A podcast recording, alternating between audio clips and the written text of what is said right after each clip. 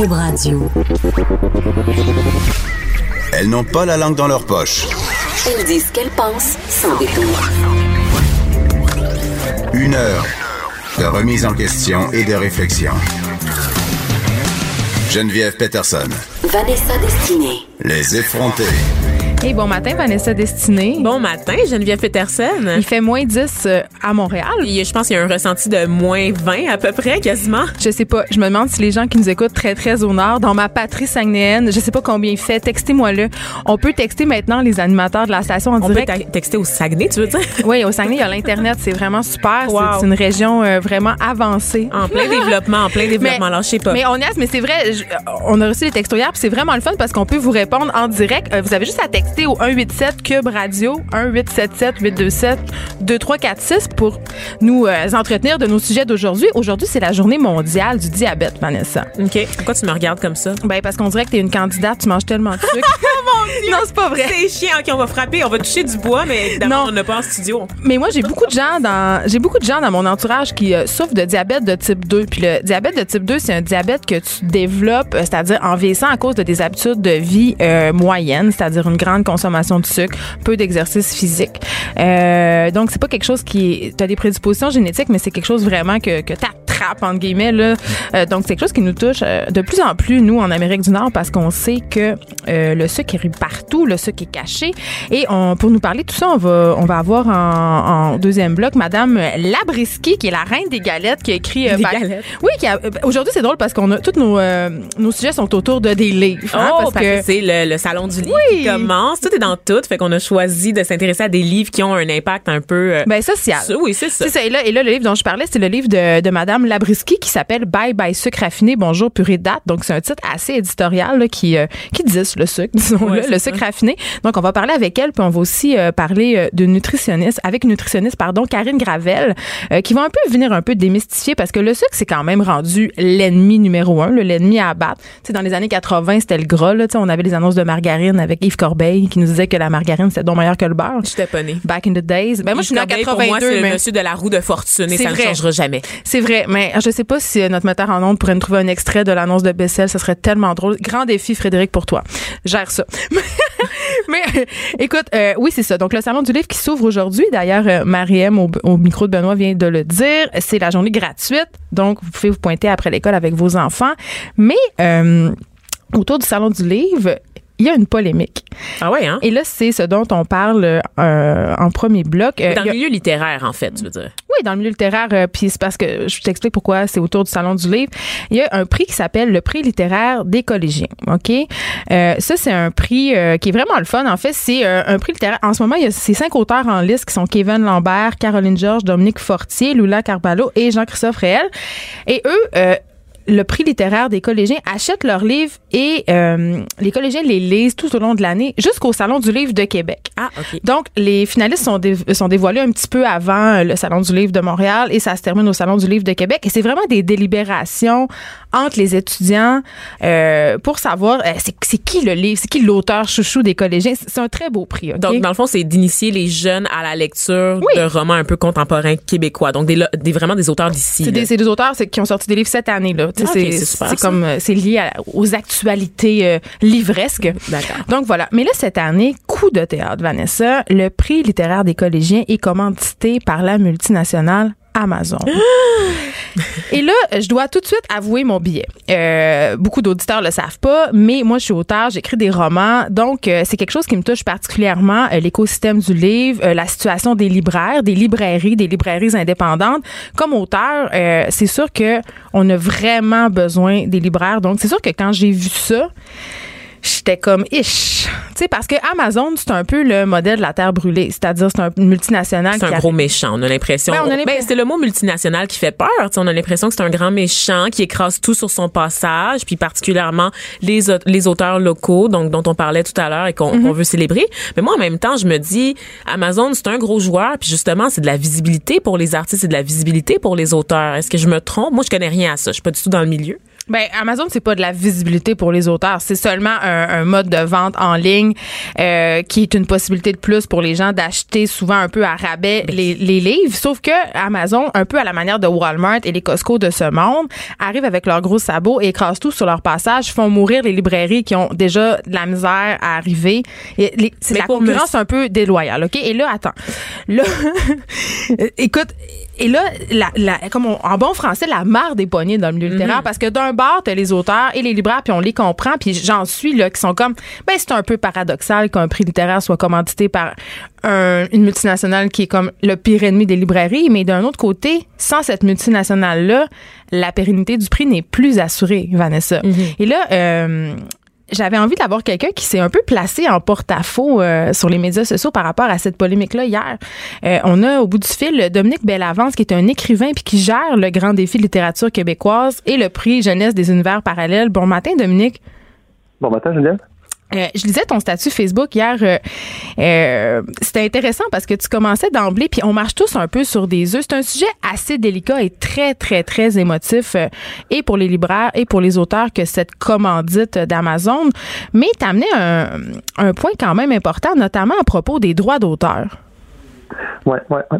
Ben moi, en fait, euh, je suis d'accord avec vous autres du fait que quand j'ai vu que les libraires, les libraires Amazon commanditaient le prix des des collégiens, euh, oui, j'étais d'accord que les, les librairies avaient reçu un coup de poing à la gueule, on va le dire comme ça.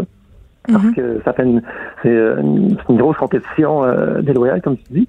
Mais les droits d'auteur, euh, ouais, effectivement, euh, dans le fond, nous, les auteurs, on fait à près de 10% sur euh, le prix de vente d'un livre au détail en librairie.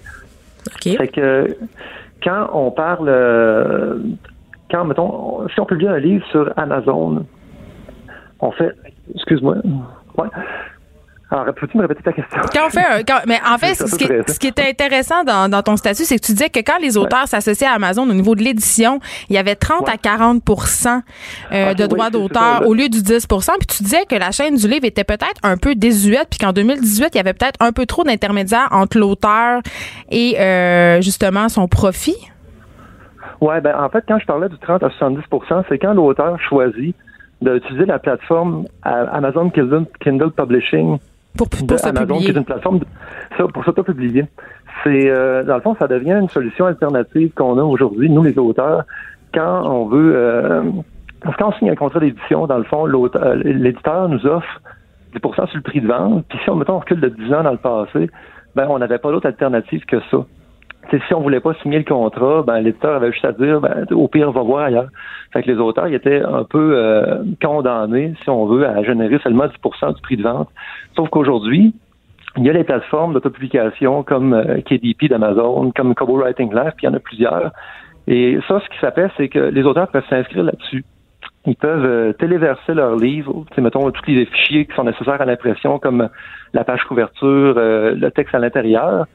Et le livre va être en vente directement sur Amazon et sur d'autres plateformes que les gens vont pouvoir acheter autant en version numérique qu'en version papier.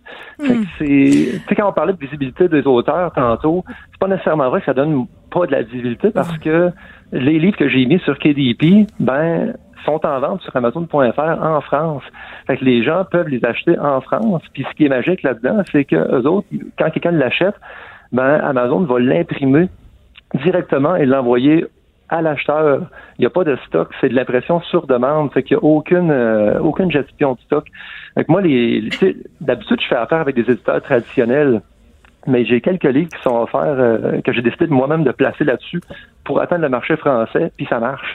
Euh, je pense pas que c'est avec l'édition traditionnelle euh, que ça aurait pu se faire ce genre d'approche-là euh, du livre pour moi qui, qui connaît vraiment rien à ce milieu-là, et je pense que je parle au nom de beaucoup de gens, il me semble que ça, ouais. ça ressemble un peu à Spotify. C'est-à-dire qu'il y a beaucoup d'artistes qui vont déplorer le manque de retombées financières, mais ils sont quand même nombreux à saluer la visibilité que le système leur apporte. Et on parlait des libraires tout à l'heure, je m'excuse, mais pour monsieur, madame, tout le monde, là, qui traîne pas sur le plateau Mont-Royal, qui va pas à la librairie Olivieri dans Côte-des-Neiges. Jean Martineau sort de ce corps. c'est ça, c'est ma lente transformation dans l'écosystème québécois. Je prends ma place. Me semble que acheter un livre au Costco, acheter un livre au Walmart ou en ligne sur Amazon pendant que tu te magasines une cafetière, c'est mieux que rien pantoute, non? Mais en même temps, c'est vrai ce que tu dis, Vanessa, euh, sauf que le problème avec ça, c'est que quand tu décides, oui, c'est sûr que le, le, client, au bout du compte, il veut payer moins cher, mais le problème avec ces grosses boîtes-là, Costco, Walmart, et, mais, et, mon livre a été au Costco, là, on va pas se voiler la face, c'est que Costco mhm. décide qui va être sur les tablettes, décide que ça va être tel livre qui va être poussé. Donc, les auteurs qui vendent pas beaucoup, euh, les auteurs qui sont moins médiatisés, ils seront pas là au Costco, ils seront pas là au Walmart. Que c'est pas déjà le cas en ce moment avec le, le Renaud Bré, avec euh, le Non, mais c'est là que le, travail des libraires devient indispensable, n'est-ce pas, Dominique? Parce que je veux dire, c'est bien beau Amazon et tout, mais je veux dire, on peut pas mettre de côté le travail indispensable que les libraires font dans la vie d'un livre. Je veux dire, on a bien beau faire des critiques, on a bien beau avoir euh, de la visibilité médiatique, mais ça, ça dure deux semaines. Ce qui vend ton livre au bout du compte, ce sont les libraires, ce sont les libraires qui se démènent, qui font du bouche à oreille, qui poussent ton livre à Noël. Ce sont eux. Sans les mhm. libraires, les auteurs ne sont pas grand-chose. Et tu parles pas, Dominique, non plus du travail de l'éditeur. Je veux dire, l'auto-publication, euh, c'est pas vargeux, là. Ben, de l'auto-publication, il y en a qui font bien ça, il y en a qui font ça n'importe comment. Tu vu qu'il n'y a personne pour contrôler la qualité de ton livre, tu peux avoir des. Tu sais, il y a des livres pas très beaux, pas très bons qui, sont, qui se retrouvent là-dedans. ça, je le cache pas, pas en tout. Puis moi, quand je m'auto-édite, ben, tu sais, j'engage un réviseur, j'engage un directeur littéraire. Euh, tu sais, le graphiste, je le fais faire pour un professionnel. Ça donne quand même des livres, je pense, en tout cas, qui ont de l'allure. Mais est-ce que moi, ce que je dénonçais hier, je suis d'accord que les librairies sont, sont très importantes dans le milieu du livre. L'éditeur aussi, parce que je continue encore à signer des contrats avec des éditeurs. Là, j'ai pas délaissé pendant tout ce milieu-là. C'est ce qui me ce qui me dérangeait dans la polémique par rapport au prix des libraires, euh, prix des collégiens, c'est que ouais, prix des collégiens, c'est parce que quand ils ont annoncé qu'il y avait eu la commandite d'Amazon, toute la communauté littéraire s'était levée debout pour dénoncer ça. Et moi aussi, je l'aurais dénoncé si ce n'était pas que dans la chaîne du livre, on, veut tous les acteurs de la chaîne du livre veulent protéger la chaîne du livre coûte que coûte, OK? Mais là-dedans, dans la chaîne du livre, c'est les éditeurs, les auteurs, les distributeurs, les libraires, c'est tout le monde qui travaille ensemble pour que le livre vive et pour qu'il aille dans les mains du lecteur. Sauf que là-dedans, dans la chaîne du livre, ben, le libraire, même s'il ne roule pas sur l'or, il se paye un salaire. L'éditeur se paye un salaire. Le distributeur se paye un salaire. Tout le monde réussit à vivre plus ou moins bien quand même de son travail. Et nous, les auteurs, c'est toujours nous qui sommes pauvres. les derniers payés, dans le fond? Ah ouais, hein. Les moins payés. c'est ça. C'est ça. La chaîne du livre, nous autres, on est au bout de la chaîne, puis la chaîne, on l'a autour du cou. Mais en même temps, c'est les, les, éditeurs qui prennent le risque financier. Là, je me fais l'avocat du diable un peu, là, tu m'excuseras, Dominique, mais, mais c'est eux qui prennent le risque financier en faisant, ça coûte des milliers de dollars faire imprimer un livre, puis ça se peut qu'ils se vendent juste à 200 copies. Tu sais, donc, euh, il y a quand même tout ça euh, qu'on doit considérer. Merci, Dominique Bellavance, c'était fort intéressant. Euh, un, truc que je, un truc que je voulais aborder avec toi, Vanessa, c'est, tu sais, tout ça cache quand même un éléphant blanc dans la pièce, là, c'est le manque de financement. Mhm. C'est le peu d'importance que nos gouvernements accordent à la culture. à la culture. Oui, à un âge où c'est important de mettre des livres et les bons livres dans les mains des étudiants. Euh, il y avait un organisateur du prix hier qui se défendait sur Facebook en disant, écoutez là, euh, nous, ça fait des années qu'on se bat avec le gouvernement pour essayer d'avoir euh, des subventions pour ce prix-là. Il parlait de 20 000 dollars. Euh, traîner des étudiants au Salon du Livre de Québec, ça coûte des sous. Leur faire vivre cet événement-là, ça coûte des sous. Oui, c'est un luxe. Là. Oui, il y a des problèmes dans le système de santé. Bon, on, on sait tout ça, mais quand même, c'est quand même un, fleuron culturel qui est important puis que je trouve qui mérite euh, d'être maintenu. Et Amazon a offert euh, au prix euh, littéraire des collégiens cette pérennité-là, leur a fait des promesses qu'aucun gouvernement leur avait faites. Et en ce sens-là, le prix va pouvoir vivre. Est-ce que c'est une bonne ou une mauvaise chose? Je sais que poser la question, c'est quand même y répondre ben, un peu, tu sais. Euh, je me dis, est-ce qu'on pointe pas Amazon parce qu'on a l'impression que c'est la méchante multinationale qui prend trop de place puis que on a par orgueil tendance à snobber un peu ces géants-là Non, je pense pas parce qu'il y a vraiment vraiment un réel effet des, des, des, multinationales comme Amazon sur le milieu du livre. Puis comme je le dis puis c'est tellement important que les gens comprennent ça, les libraires font un travail incroyable pour les auteurs, c'est à cause d'eux qu'on peut mettre du beurre sur nos toasts. Et et moi comme auteur ça ça me touche. Mais quand même, je suis pas prête à dire que Amazon c'est le démon puis que c'est une si mauvaise chose. Donc, méditons là-dessus, Vanessa, avant d'aller à la, à la... Pensons. hey, on invente des nouveaux J'en perds mon français. T'as besoin des, livres des libraires pour te vendre. par tout ce que je viens d'apprendre. T'as, be- t'as besoin d'un libraire pour te vendre un bécheret de la conjugaison. on revient avec euh, Madame Labriski. Euh, elle va nous parler du sucre, puis je ne sais pas, ça va nous avoir apporté des galettes, Vanessa. J'espère que Restez là, vous écoutez les effrontés avec Cube Radio. L'actualité vue autrement. Pour comprendre le monde qui vous entoure. Les effrontés. Ah oui, on est de retour en onde et on était très prêtes. Moi, je croyais, non, je croyais qu'on allait avoir la pub euh, de Marguerite, mais je me suis Ah trompée. non, non, non. Je pensais que tu regardais les textos pour voir si on avait reçu des textos d'auditeurs. Ben aussi, mais je, en envoyer. oui, je regardais sur, je regardais surtout si ma mère m'avait texté euh, en chemin vers la Floride parce Pour que te- parce que ma mère mange du sucre énormément, donc euh, je suis certaine qu'elle se sent coupable. Et là, je suis vraiment contente Vanessa parce qu'on a avec nous Madame Labriski, la papesse de la date. Bonjour Madame Labriski. Bonjour Ski, Ben oui. Et, Bonjour, et- bon, Ski. la papeste. c'est la papesse. Vous avez écrit un livre Bye bye sucre raffiné, bonjour purée de dates. Ça me fait rire parce que les dates, c'est pas très sexy, on va se le dire. Je- moi, je- on dirait qu'il y a comme un, un- il y a comme un- une limite à ce qu'on peut faire avec une date, mais ça a l'air que non. Là, j'ai feuilleté le livre, ça a juste aucun sens. Un univers de possibilités de la date, c'est ouvert à moi. Exactement. Le premier livre, c'était Ces galettes dont tout le monde parle. Oui. Le livre aussi reconnu sur le, livre jaune, où ce n'était que des galettes. Là, on ouvre la valve. On ouvre la valve très, très grande pour rendre sexy la date. Ben, c'est réussi. en comment? J'ai Euh, j'ai beaucoup de questions. Bon, chez Madame Labriski, il faut savoir que tout est sucré à la purée de date. Donc, Madame Labriski égale purée de date, égale pas de sucre raffiné, mais beaucoup de bonheur en bouche. Et le corps très heureux. OK. Alors, Madame Labriski, à la base, c'est ça. Vous pointez euh, Pour moi, euh, le ventre, oui, c'est quoi? C'est l'intestin qui est très heureux ben, en particulièrement? fait, en fait, le vent de la tête, c'est que les gens pensent souvent que manger santé, ça goûte pas bon, que ça va goûter le gazon, ça que, goûte le tapis de yoga. oui, que la tangente plaisir est absente. L'intérieur du sac de la tondeuse. Mais c'est faux. C'est faux? C'est faux. Ben là, ça a l'air faux parce que J'exige des preuves. Ben, écoute, là, je des galettes? Vous le voyez pas, mais je en t'en fait, mes galettes sont en vente chez Rachel Berry. Ah, Oh, une petite plug ici. Non, mais il y a la, la craqueline soutenante parce que là, euh, Madame Labriski, vous êtes une Madame too much. Et là, je dis dans le bon sens du terme, maman, entrepreneur, marathonienne. Moi, je regarde ça puis je suis un peu jalouse. Je- Complexé, surtout. Non, mais- Moi, Ça serait le terme pour moi. le, le truc qui m'a qui m'a attiré dans ce livre-là, c'est que bon, euh, oui, il y a des trucs euh, pour se faire plaisir là, euh, cette bonne vieille pensée qu'on peut manger du dessert sans graisser puis que c'est dans le fun, mais il y a- il y, a beaucoup de collations santé. Et moi, comme grande sportive, j'avoue que ça, ça me parle parce que qu'est-ce qui vous a donné envie de faire ce livre-là, c'est le fait que vous ne trouviez pas euh, en vente, en fait, des collations satisfaisantes au niveau nutritif, euh, du goût? Euh, oui. L'aventure a commencé premièrement avec la création de mon blog, madamelabrisky.com. Et j'ai mis au monde cet univers-là pour répondre à mes besoins à moi de sportive, de marathonienne, de fille qui a toujours aimé se gâter, mais qui était frustrée par l'offre alimentaire. Autant l'offre commerciale que l'offre qu'on retrouvait dans les livres de recettes. Et là, vous dites, euh, parce que moi, je suis comme elle, elle n'est pas nutritionniste ni diététicienne, pourquoi elle est capable de faire des recettes? Et là, je riais parce que c'est mar- c'est littéralement marqué que vous êtes une athlète de l'idé- de l'idéation qui croit en la vie et en ses multiples possibilités. Puis là, je me disais, mais est-ce est-ce que c'est pas une façon un peu ésotérique de se dédouaner de justement de toute la science qu'il y derrière euh, l'alimentation? Parce que la- l'alimentation, la bonne alimentation, on en parlait aussi hier à l'émission, c'est un peu devenu une, une espèce de religion. là. Est-ce que c'est pas mal manger un gâteau au chocolat, Madame Labriski? Mais c'est pas mal du tout. C'est pas mal Est-ce qu'on peut le sucrer à la purée de date? Mais absolument. Absolument. Puis c'est ça dans Bye Bye Sucre Bonjour Purée Date. Quand j'ai gros- que j'ouvre la valve des possibilités, c'est ça que je veux démontrer. Parce qu'il y a beaucoup de gens dans la vie qui vont manger puis ils vont, ils vont générer un sentiment de culpabilité. Mais lorsqu'on génère un sentiment de culpabilité, qu'est-ce qu'on fait? On envoie des mauvais messages à son cerveau, puis on est mal dans notre peau. Mais il faut arrêter d'être mal dans sa peau. Il faut être bien dans sa peau. Et il faut se gâter au niveau de l'alimentation. C'est pas vrai que c'est en se privant qu'on est de bonne humeur puis qu'on tripe sur notre vie. On, est- on génère des frustrations. Et là, Madame Labriski, ce qu'elle fait, elle fait Stop!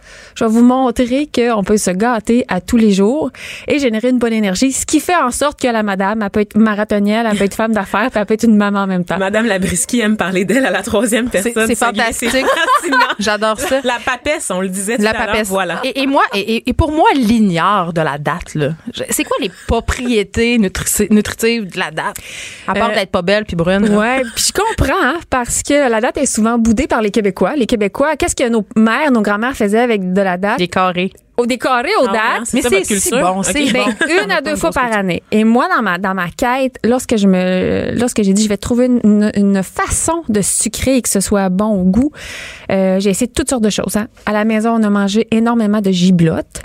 Qu'est-ce que c'est de la giblotte? De- d'expérience. culture. Ça a l'air, ça a l'air pas bon. Non, mais j'essaie de toutes sortes de choses, des espèces d'expériences, des trucs qui étaient très, très gluantes. J'essayais de sucrer sans utiliser le sucre. Euh, abricots, euh, abricots séchés, raisins secs et tout ça.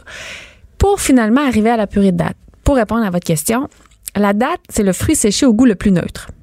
Et c'est riche en fibres. Donc, ça va être sucré, ça va nous soutenir, ça va être bon, on va être content, on va générer du bonheur. Ça va donner de l'énergie aussi. Oui, Ouais. comme euh, le miel et le sirop d'érable et le sirop d'agave. Mais qu'est-ce qui fait que la purée date est mieux que ces trois sucrants naturels? C'est qu'elle est riche en fibres.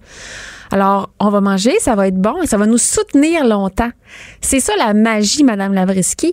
Et euh, c'est vrai que je le dis toujours, je ne suis pas nutritionniste, je ne suis pas diététicienne, je suis pas une cuisinière de formation, je suis une fille passionnée qui aime ce qu'il fait, qui, qui- qui était en quête d'une solution. Et euh, mon, mon idée est venue justement parce que je pensais à l'armoire de ma mère quand j'étais petite, quand j'avais goût de manger sucré. Et il y avait une petite boîte de dates toute sèche qui, qui était Oui. utilisée nous deux fois par année. C'est pas bien bon. Et c'est là qu'est venue euh, mon idée et, et, euh, ma la purée date. Ensuite, lorsque j'ai vu que ça fonctionnait, je me suis aperçue que je pouvais décliner mes recettes à l'infini. Mais c'est ça qui est intéressant. Et là, euh, on sait, c'est la journée mondiale du diabète aujourd'hui. Et, euh, et là, ma mère, euh, j'en parle tout le temps, elle vient de me texter. Elle vient de te texter Oui, finalement. parce que littéralement, mon beau-père est diabétique de type 2 et il veut savoir si en tant que diabétique, le date, c'est la même chose. C'est un sucre, il faut qu'il calcule. Ça reste un sucre comme un autre, entre guillemets. C'est sûr que c'est pas un sucre raffiné, mais ça reste un sucre. C'est un sucre, mais c'est riche en fibres. Euh, j'ai énormément. Mais, mais pour les diabétiques, Ben, j'ai C'est pas un éno- peu overrated les Ben- bénéfices des dates là, quand on y pense? Ben en fait, euh, moi je pense vraiment pas. La date, elle a, c'est un Elle aime la date. au avec, ben ça goûte pas les dates premièrement. Et Ouais. j'ai énormément de diabétiques qui m'écrivent, qui me rencontrent, qui disent vous avez changé ma vie.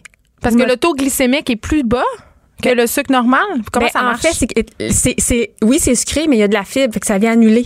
Ça fait que les gens peuvent en consommer. C'est simple comme ça. OK. Et j'ai des nutritionnistes qui me disent, Myriane, comment t'as fait pour penser à ça? Ben, comme je l'ai dit, euh, je suis une, une, une idéatrice puis je suis une fille passionnée. Une illumination divine. Ben, on- mais je pense que oui, parce que dans ma tournée de conférence, je dis que j'ai été kidnappée par Pour améliorer la santé, euh, non seulement des Québécois et des Canadiens, mais des Terriens. Mais parce qu'il ressemble d'une grosse date. Pourquoi? Parce très qu'il est tout sec lui aussi. Non, c'est que j'ai- j'ai j'ai une motivation qui arrive de l'au-delà pour ce projet-là. Je suis persuadée qu'on peut vraiment changer le monde avec le concept Avec de dates. Une date à la fois. Absolument, parce que pourquoi est-ce qu'on cuisine encore comme dans les années 50 les collations et les desserts? Le reste de l'alimentation évolue, mais pas les desserts. Et pourquoi? Alors, Eti m'est venu me kidnapper à un moment donné pour me dire Tu vas devenir la mère Teresa de la galette santé et des desserts sucrés à la purée de date. Eh, Madame Labrisque, est-ce que les gens, parce que vous, vous avez vendu énormément de livres, là, il faut le dire, c'est c'est comme un, c'est quand même un phénomène, là, Madame Labrisque. Est-ce que vous faites reconnaître à l'épicerie, est-ce que les gens, euh, vous, est-ce que vous faites envoyer des recettes de dates? Est-ce que co- comment ça marche votre vie là, depuis que vous êtes la papesse de la date? la réponse est oui, oui, oui et oui. Oh my God. Je reçois une euh, une, myriade, mais vraiment une myriade de commentaires, de courriels. Euh, J'ai différentes lunettes. Des fois, je ne porte pas volontairement mes lunettes de madame. peut En œil parler de quelque chose? On peut parler de quelque chose. Je, je vais le dire en ondes. Vous avez l'air de la madame qui fait les pubs de la lunetterie New York. On a même cherché si On a c'était vous. cherché pour savoir si c'était vous. Ce n'est pas moi. Mais vous lui ressemblez énormément. Oui, C'est un on- compliment. magnifique. On m'en parle de temps en temps, effectivement. Mais merci, merci, très belle merci, on merci, merci. Ben oui, oui. C'est la date, Euh, Vanessa, qui lui donne ce teint Ce glow-là naturel, c'est ça le secret Est-ce que ça se peut les dates dans les euh, dans les produits cosmétiques? Est-ce que vous savez s'il y a d'autres usages que l'usage euh, euh, de dans les recettes? Ou C'est une excellente question. Malheureusement, je n'ai pas la réponse scientifique à vous donner. ou peut-être un troisième livre La Ah, date je suis persuadée. sur votre corps. Mais est-ce qu'il y a une vie après la date? Moi, je, moi, je pose les vraies questions. Euh, euh, la réponse est oui. Moi, je suis, comme j'ai dit, je m'ai été kidnappée par là, pour faire évoluer l'alimentation et j'en suis convaincue. Euh, ben, euh, dont tout le monde parle, ça a été un pre- une première étape. Là, euh, depuis le 1er novembre, c'est bye bye sucre raffiné, bonjour purée date. Et je le sais que je vais pouvoir aller encore plus loin. Fait que d'autres projets, d'autres livres. euh, Est-ce que est-ce qu'une émission de cuisine autour de la date, ça vous a déjà tenté? Ça me tente énormément. Beaucoup de plaisir en vue. Je me croise les doigts. OK. En, en terminant, je pose ma petite question un peu, un peu vache, là. Moi, qu- quand je regarde ça, parce que évidemment, comme tout le monde, là, je suis un peu en guerre contre le sucre. J'ai l'impression que le sucre c'est mal. Puis là, je dis pas que c'est ça la réalité, mais mais c'est ça mon billet. Ok, j'ai l'impression que en faisant la promotion euh, de la date, on fait aussi la promotion du goût sucré. Et par le fait même, on se désintoxique pas de ce goût sucré-là qui est omniprésent. C'est-à-dire que nos papilles sont habitués au sucre, au sucre, au sucre. Et en essayant de, le changer, de le reproduire, on est comme en train de d'un peu échanger 4,30 sous pour une pièce. Ouais, mais il n'y a pas de mal à manger sucré. C'est qu'il faut choisir de, de bons sucres. Parce que notre cerveau en a besoin de sucre. C'est le sucre raffiné qu'il faut diminuer. Mhm. C'est la modération aussi. C'est qu'on peut en consommer, mais pas trop. Exactement. Et il y a du sucre ajouté, raffiné, rajouté presque partout. C'est là, moi, que j'ai un problème. Par contre, le goût du sucré, c'est c'est pas vilain, là. Non, c'est tellement bon. Ça nous tellement rappelle bon. notre grand-mère. Mais ça nous encourage aussi à, à cuisiner nous-mêmes. Puis c'est Oui. ça que je trouve qui est intéressant. Plutôt que d'acheter des produits déjà emballés, déjà préparés d'avance, vos recettes nous permettent de nous-mêmes faire les recettes à la maison, de, les essayer à la maison. Tu sais. Madame Labrisky, vous restez avec nous et euh, après un petit moment, on reçoit la nutritionniste Karine Gravel puis on va en parler avec elle justement. euh, De la le, ben, le sucre raffiné, c'est si mauvais que ça puis c'est quoi les succès d'année puis on va on va démêler tout ça, restez avec nous aux effrontés. Geneviève Peterson. Vanessa Destinée. Elle manie aussi bien le stylo que le micro. De 9 à 10, les effrontés.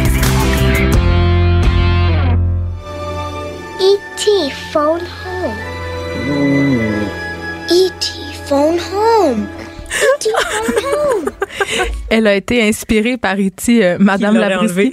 Oui, Madame Labrisky est toujours avec nous euh, dans les studios de Cube Radio pour nous parler de son livre Bye Bye Sucre Bonjour purée date. Et j'ai avoué tous mes préjugés sur la date et elle les a déconstruits les uns après les autres. C'est la papesse de la date. Et là, c'est drôle parce que euh, c'est vraiment le fun. Pour vrai, là, dès que j'arrive chez nous, je vais faire la recette. C'est une espèce de pain euh, bleuet, graines de tournesol et quinoa, mais ça s'appelle l'alter ego. Toutes les titres ont des sont un peu ludiques, donc Oh, ça fait partie de l'univers. C'est vraiment le fun. Un vrai sac à blague. C'est un vrai sac à blague, mais il y a des bonnes recettes. Et là, on, avant de se quitter, parce que c'est la journée euh, mondiale du diabète, on se parlait un peu, euh, Madame Labrisky, de notre dépendance au sucre et de cette espèce d'idée que le sucre c'est mal. Et là, on est au bout du fil. Euh, la nutritionniste Karine Gravel qui va essayer un peu de démêler tout ça pour nous. C'est quoi les bons sucres?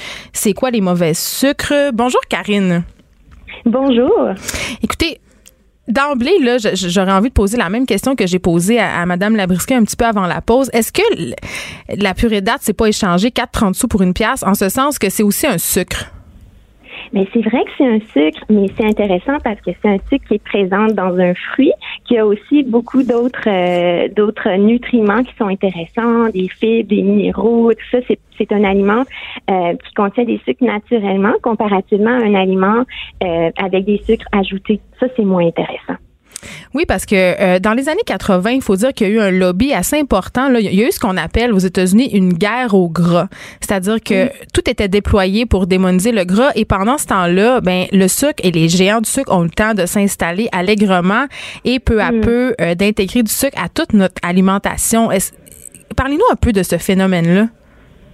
Oui, bien en fait, euh, c'est c'est toujours comme ça. Hein? On dirait qu'il y a des modes, c'est plus facile de s'attaquer à un nutriment à la fois. C'est vrai que dans les années 80, on a déclaré euh, la guerre euh, au gras et là, le sucre a eu le champ libre. Maintenant, euh, on s'attaque au sucre.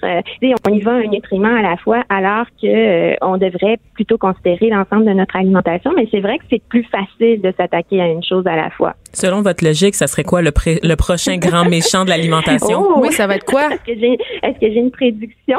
Ça va être le pot de Vanessa. Là, non, mais j'en ai pas, j'en ai pas vraiment. Mais je vous dirais que là, présentement, hein, les, les, euh, c'est sûr que là, le, le- on entend beaucoup de, de le gras qui est à l'honneur. Le donc, gluten euh, aussi.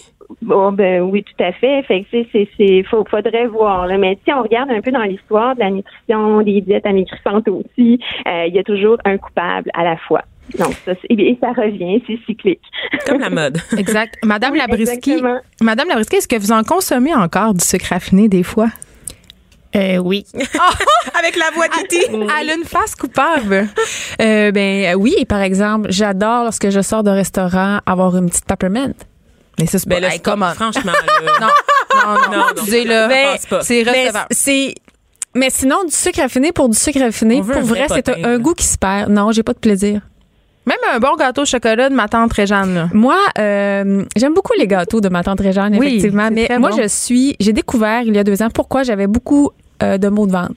Je suis sans gluten et sans produits laitiers. Ça a changé ma vie. Ce qui explique pourquoi euh, je développe beaucoup de recettes avec des astuces sans gluten et sans allergènes. Euh, si on me présente un gâteau au chocolat sans gluten, sans produits laitiers, je ne pourrais pas résister, même s'il y a du sucre. Le petit sac de Je- bonbons d'Halloween, le restant des enfants, non? Même pas. De moins en moins, non. Aïe, aïe. Mais, euh, mais j'aime les jujubes. Je suis une fan finie Ah, de réglisse. Mais dans la réglisse, il y a du gluten. Mais quand les jujubes à la purée de date, oh, Oh! c'est une très bonne idée. Je, je vais prendre 10% de redevance parce que je suis une auteure. Sur Amazon, le, le- le prochain livre, c'est ça? Oui, exactement. Catherine, dites-moi, Karine, pardon, dites-moi, eh, le sucre a pris plusieurs formes parce que évidemment, on l'a démonisé. Les gens sont de plus en plus au courant. Moi, comme mère de famille, quand je vais à l'épicerie, je regarde attentivement les étiquettes et quand je vois sucre ou sirop de glucose, euh, je tourne le dos à certains produits. Par contre, il y a des sucres qui ont comme un peu bonne presse. Et là, c'est des sucres qu'on appelle euh, santé entre guillemets, là, comme le sirop de riz Ouais. brun. Com- comment je fais pour pour parce que moi quand je vois ça dans mon kombucha ou des affaires comme ça, j'ai l'impression que c'est meilleur puis que je fais un meilleur choix. Le sirop d'agave aussi, on Exactement. l'utilise beaucoup dans les boules d'énergie ou tout dans les, les petits repas santé. Qu'est-ce qu'il faut chercher? Mais- La purée de Ben, date. ça devient complexe tout ça parce que euh, là, au lieu de voir seulement sucre, on voit plein de noms. Hein? Euh, Le sucre turbinado, le, comme vous disiez tantôt, le nectar d'agave. On va écrire sucre de fruits. Ça demeure quand même que quand on digère tout ça, c'est du sucre. Ça, c'est certain. Mais le sucre de fruits? tantôt, quand quand ça fait partie d'un aliment, euh, l'aliment va apporter aussi des nutriments intéressants. C'est pas comme si c'est juste du sucre blanc. Donc, euh, qu'est-ce qu'on cherche? Évidemment, euh, le consommateur doit maintenant être futé en 2018. Par contre, on va voir sur nos dans notre liste d'ingrédients maintenant, les sucres vont être regroupés ensemble lorsque ça va être révisé sous peu dans, dans la prochaine année. Donc ça, ça va être plus facile de le repérer. On va voir le mot sucre et on va voir en parenthèse toutes les sources de sucre qui sont dans l'aliment.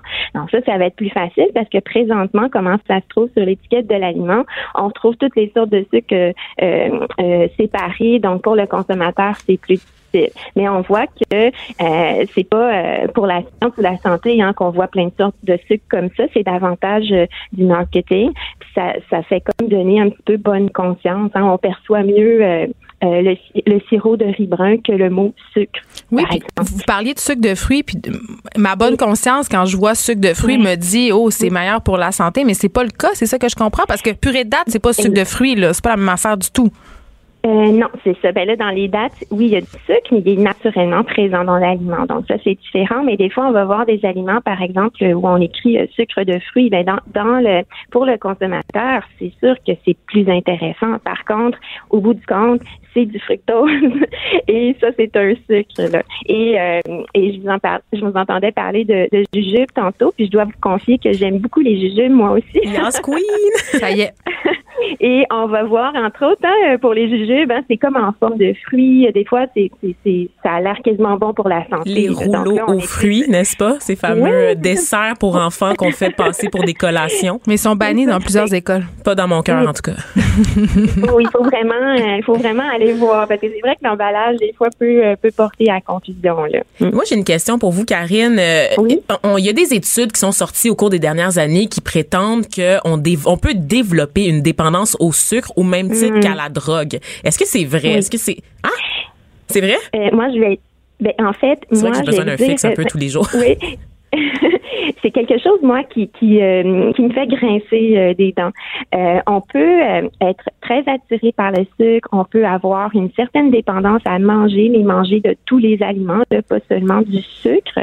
Mais euh, de dire qu'on a une addiction, je trouve que on, exagère un peu en quelque sorte parce que avoir une addiction, ça veut dire que là on a une dépendance, on a besoin d'un sevrage, notre fonctionnement euh, social est perturbé, donc je pense pas que le sucre aille jusque-là.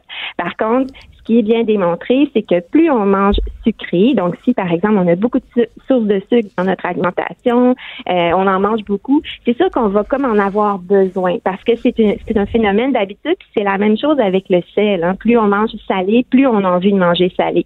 C'est une question de, de papille et ça, euh, on peut se déshabituer graduellement là, à moins en manger. Par exemple, si on on cuisine euh, davantage nos aliments. euh, euh, puis oui, il y a, y, a, y a du sucre, ben, on va dire de la purée de date.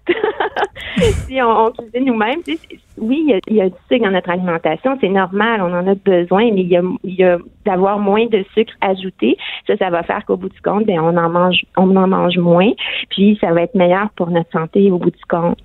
Il y, a, il y a quelques années, il y a une mère de famille du Vermont aux États-Unis qui a décidé de faire une année sans sucre avec euh, tous les membres de sa famille et elle disait que qu'ils avaient ressenti des effets, pas sur le tour de taille parce que bon tout le monde dans sa famille était en santé, ils avaient pas besoin de perdre du Oui. poids, mais elle disait qu'au niveau de l'humeur, Cognitif aussi. oui, c'est ça, au niveau de la concentration, il y avait des effets dans leur réduction de, de sucre. Est-ce que ça c'est prouvé ou c'est juste anecdotique? Mais notre cerveau a besoin de sucre. Je pense que ça, c'est prouvé, Vanessa. Oui, oui, Oui, bien sûr, mais de, couper fait. ce sucre transformé, parce que c'est ça, dans le fond, ce qu'ils faisaient, c'était des recettes à la maison, donc ils, ils faisaient tout Ouais. à la main. Et c'est là qu'ils se sont rendus compte à quel point, justement, les, le sucre était partout dans tous les aliments, au restaurant, évidemment, mais des- dans les aliments transformés et avec des noms, des appellations comme, euh, comme vous l'expliquiez tout à l'heure, qui sont parfois détournées, là. Karine Gravel, rapidement.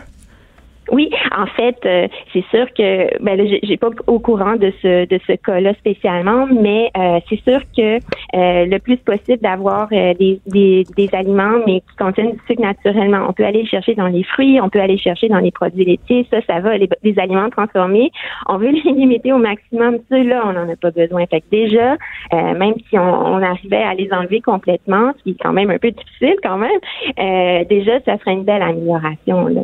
Hum, merci, Karine Gravel. C'était fort intéressant. Madame Labriski, vous, vous amenez quand même une bonne alternative, je crois. Euh, puis on va se le dire, là, c'est pas mal de manger du sucre. Faut arrêter euh, de, de, De se culpabiliser Oui, pour rien, absolument. puis de, de, de prendre au pied de la lettre cette mode-là de, de l'esprit sain dans le corps sain. Faites ce qui est bon pour vous. Exact. Donc, euh, On rappelle que le titre de votre livre, Bye Bye Sucre raffiné, Bonjour Purée de date, publié aux éditions de là. Mais est-ce que vous allez être au Salon du Livre en fin de semaine, Madame Labriski? Absolument. Vendredi, samedi et dimanche. des galettes. On ira vous voir, peut-être euh, manger une petite galette. Euh, après la pause, on aura Maude Goyer, qui est elle aussi euh, une autrice qui écrit Maman est partie chercher du lait, euh, qui est un livre qui raconte l'histoire d'une maman qui a décidé de sacrer son camp parce qu'elle était à bout de la charge mentale. Donc, je Ah pense ouais. qu'il y en a une couple qui se reconnaissent à la maison. Restez là, vous écoutez Les Effrontés.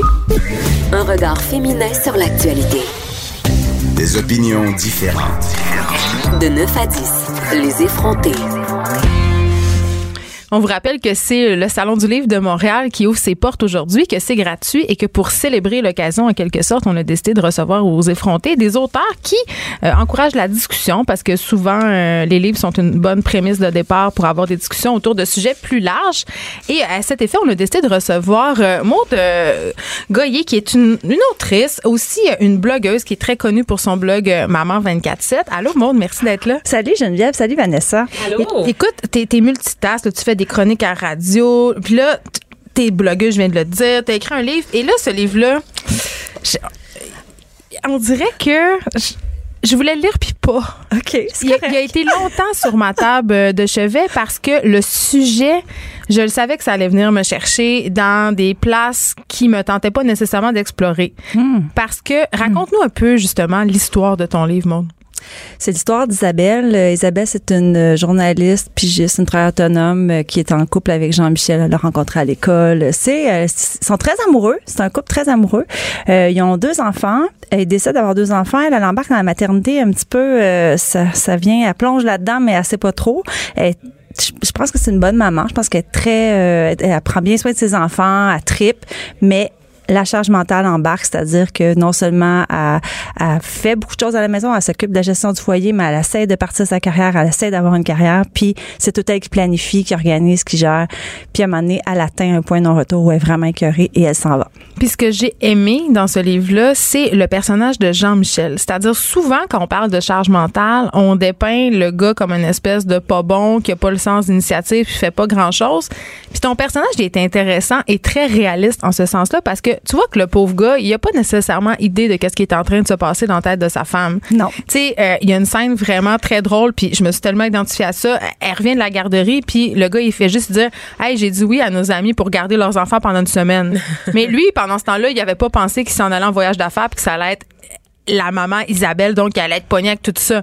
Donc, c'est un livre qui est, qui est très, très, très réaliste, très près de la réalité. Et là, j'ai envie de te poser la question que tous les auteurs détestent se faire poser, moi la première. Est-ce que c'est ton histoire? C'est pas mon histoire. c'est pas mon histoire. Je savais, je savais que tu allais la poser. Ben, c'est une bonne question. C'est une question. Ça, ça euh, a l'air tellement vrai, mais en même temps, ta vie, cette réalité-là. Là, de Je la charge y, a, mentale. y a des par- oui, je vis la charge mentale, mais ma charge mentale va très bien. Ça fait 20 ans que j'étais avec le même gars. On a deux enfants ensemble. On s'est mariés il y a cinq ans avec les enfants. Ça se passe bien. Ceci dit, oui, il y a des moments de frustration, mais je pense que à cause de, du type de gars avec qui je suis, puis comment ça se passe, puis que je suis très, euh, on parle beaucoup, puis tu sais, je, je laisse pas aller des affaires là, euh, ça se passe bien. Fait en, en gros, ce n'est pas ma vie, sauf que oui, il y a des prémices d'histoire. Tu sais comment ça marche, Geneviève? On part des fois de quelque chose qu'on a peut-être vécu, de mais on, le twist après ça comme comme un fantasme, comme Oui. notre imagination. Tu sais, c'est ça. La réalité devient fiction. Oui, c'est la même chose aussi. C'est un portrait charge. Tu sais, Isabelle, dans Isabelle, il y a plein de choses que j'ai entendues, de, soit de lectrices, de voisines, Oui, d'amis, de proches. Oui, Oui, parce que ça. sur ton blog euh, Maman 24/7, il y a des gens qui se confient à toi. Oui. Et là, parlons du, du- ce très grand tabou euh, des mères qui abandonnent leurs enfants. Parce que Anaïs Barbeau-Lavalette l'a abordé dans La femme qui fuit. Oui. Euh, Puis c'était un peu, c'est un très bon livre aussi, sauf que c'est une histoire qui est très loin de nous. Tu sais, on s'identifie pas beaucoup aux signataires du manifeste du refus global en général comme maman, là, mais toi, c'est vraiment la vie d'une mère ordinaire entre guillemets. Oui. Puis c'est la raison pour laquelle je, je le repoussais ce livre-là parce qu'on dirait que je me disais ça me tente pas euh, parce qu'on a tous en nous euh, je- la germe de la possibilité de tu sais, de Oui. pouvoir le faire Oui. ce- ce- ce- cette affaire-là. Isabelle un moment donné, elle revient puis elle décide juste de continuer sa 15 puis elle sac son camp impulsivement puis combien de fois puis peut-être des gars aussi hein, ceci dit là Le même livre pas le goût être de écrit- rentrer chez Le vous. même livre pourrait être écrit euh, Papa est parti chercher je sais pas quoi là. mais pourquoi on le prend mieux quand c'est Parce pères qui Maude? Euh, non, je sais pas si on le prend mieux. On le prend-tu mieux? Moi, depuis que je suis mère, je sais normal. pas, là. Je, je, je capoterais pas mal, là. Je veux dire, c'est, pas une réalité. Je comprends ce que tu veux dire. que la, moins la- tabou. la- oui, c'est ça. C'est moins tabou, tout simplement. c'est normal, c'est que dans, dans l'histoire, la tradition du couple, c'est l'homme qui quitte en premier souvent. tu sais. Mais ça, ça touche aussi à quelque chose qui est, qui est très sacré dans notre culture, le, le sacro-saint instinct maternel. là. Oui. Est-ce que ça comme existe? Pilier que- du foyer, Ouais. tu sais. Oui, oui, mais on vit dans une société aussi très matriarcale où la mère en prend beaucoup. Puis c'est de là, ça nous, ça nous nuit à quelque part. Moi, je, je pense que le fameux congé de maternité de un an. Mais ça devrait qui pas est- s'appeler congé, super. premièrement. Ouais, c'est ça. En tout cas, l'espèce de D'arrêt. de- d'arrêt de, maternité, c'est un bon point. Euh, il nous nuit à quelque part. C'est formidable ce congé-là. là, il nous nuit à tellement temps, de niveaux. Parce que Ah ouais, en fait, attends, vous me l'apprenez là. Ah oui, c'est Elle a pas d'enfant, la pas pauvre. elle. d'enfant. Moi, pour moi, je pensais que c'était c'était pas mal la solution à tous les maux de la terre, là, le congé de Non, mais moi, je trouve que le congé, c'est formidable. C'est une bonne affaire qui existe. On est chanceux, on est choyé d'avoir un Bien an. sûr. Sauf que ce qui se passe, en gros, moi, je pense, Vanessa, Geneviève, tu me diras si tu, si tu partages mon point de vue, mais je pense que pendant cette année-là, on s'attache à l'enfant, on s'occupe de tous ses soins, on s'occupe de toute la gestion du foyer. on devient comme, on, là, on, faut, faut, faut que ça marche, faut que ça roule, faut manquer de rien. C'est aussi Puis très aliénant. après un an, oui, puis quand après un an, on retourne travailler, ben, non, c'est parce que là, on garde la gestion du foyer, on garde Oui. tout ça, puis en plus, on se rajoute notre charge professionnelle. Puis là, ben, on veut, on a de l'ambition, on veut faire des affaires, on veut, on a des projets. C'est pour ça qu'on voit autant de desperate housewives Ben euh, oui. de l'autre côté de la frontière, des femmes qui restent à la maison pour s'occuper des enfants parce que sinon, souvent, c'est difficile de retrouver de retrouver l'équilibre quand tu assumes deux rôles. Oui, tu assumes tout en même temps. Puis de- c'est pour ça aussi, moi, je pense que ça, c'est un autre sujet tabou. C'est que quand l'enfant atteint l'âge de 5 ans, comment ça se fait qu'en maternelle, la- il y a 50 des couples, les parents sont plus ensemble? Mais Je pense que Là, la charge mentale, la charge mentale ne vient-elle pas justement euh, libérer certaines femmes? Certaines, certaines femmes se libèrent de la charge mentale en se séparant. Ben, oh, c'est drôle parce qu'on a fait euh, cette semaine le sujet la garde partagée était le meilleur des deux mondes et moi j'aurais tendance à répondre oui. Moi depuis que je suis séparée, ma vie est un Eldorado, un paradis. Je veux dire c'est plate là pour mes enfants et pour moi parce que c'est la fin d'une famille, c'est la fin d'un couple, tant de deuil à faire, mais d'un simple point de vue justement de se délester de cette charge mentale là. D'avoir du temps pour soi. C'est formidable. Mais est-ce que tu as 50 de la charge parce que tu es séparée? Moi, je pense pas. Ah, je pense moi- que tu en gardes probablement 60 ou 70. non? Sérieusement, euh, le père de mes enfants est vraiment présent puis il pense à beaucoup d'affaires. Donc euh, non, non, honnêtement, ça va très bien à ce niveau-là de la charge mentale. Et même pour le congé de maternité, je veux dire, maintenant, il est partagé. C'est-à-dire que moi, je connais des pères euh, qui, qui prennent quelques mois avec l'enfant pendant que la mère retourne graduellement au travail. Ça reste rarissime, ça existe, mais ça Ouais. reste rarissime. C'est pas très bien L'idéal, ça serait que le congé soit vraiment six mois, six mois. Là, à ce moment-là, les pères vraiment connaîtraient aussi toutes les joies de apprendre à connaître ton bébé en même temps que tout prévoir dans la maison. Et là, je pense qu'au moment, le retour du travail serait pas nécessairement à la mère ou au père. Ça serait tout partagé parce que moi, je pense qu'il y a comme un piège là qui fait que tu es attaché à ça. C'est le piège de la germaine aussi. Là, là je vais me faire l'avocat Ah! du diable. Là. Il- il- les- gars, dans- les gars, ils sont pas nécessaires. Si on communique pas nos besoins, si on n'en parle pas de la charge mentale, puis à cet effet-là, c'est pour ça que ton livre est important. Puis je pense que le lire ensemble puis en parler, là, c'est un livre discussion de couple. Tu sais, à voix et chérie, on va se le dire les vraies affaires. Si on n'en parle pas de la charge mentale, moi, j'étais un peu comme ça, là. C'est-à-dire, j'en parlais juste quand j'étais à bout, puis que là, ça me choquait. Mais c'est des discussions qu'il faut avoir avant d'avoir des enfants parce que c'est vrai ce que Maud, ce que tu dis que la, la majorité des séparations se produisent autour de la deuxième année de vie de l'enfant parce que les gens sont à bout, parce que le congé de maternité c'est aliénant, tu te sens pas sexy. Hey, j'attendais mon chum dans Bay Window avec une couette là, puis j'étais excitée à l'idée d'une bouteille d'Hertel au thé vert, la nouvelle saveur de, de- de nettoyant. Je veux dire ça devient fondamentalement. Oui, c'est triste et aliénant, puis tu deviens que t'en veux à l'autre d'aller travailler. Tu le dis dans ton livre Isabelle. Elle dit à Jean-Michel, Oui. euh, raconte-moi ta journée, n'importe quoi, conte-moi quelque ça. chose. Je vais à la pharmacie, je suis super heureuse. Mais ça, C'est de vivre à je travers pense l'autre. qu'il faut faire Ben oui. attention de pas sombrer là-dedans. Puis tu sais, Geneviève, quand tu dis, pas. quand tu dis on est germaine, euh, peut-être qu'il y a une partie des femmes, on, on aime ça contrôler parce qu'on veut que les choses soient faites à notre façon, parce qu'on veut prévoir. Parce que si je laisse aller tout là, mais ça va se faire quand même. Sauf qu'il y a peut-être des, des choses qu'on va échapper, dans le sens que le rendez-vous chez le pédiatre, tu peux pas le prendre à la dernière minute. Là. Faut que tu le planifies, faut que tu le prennes à l'avance. Puis il y a rien que je déteste plus que d'entendre la phrase « il faut que vous lâchiez prise des filles, puis ça Oui. va bien aller Ah, ben parce que c'est comme se faire dire que c'est on était encore nous, c'est nous qui sommes inadéquates. Ou de se faire dire euh, laisse faire, laisse faire, tu le feras demain. Mais fais-le donc toi.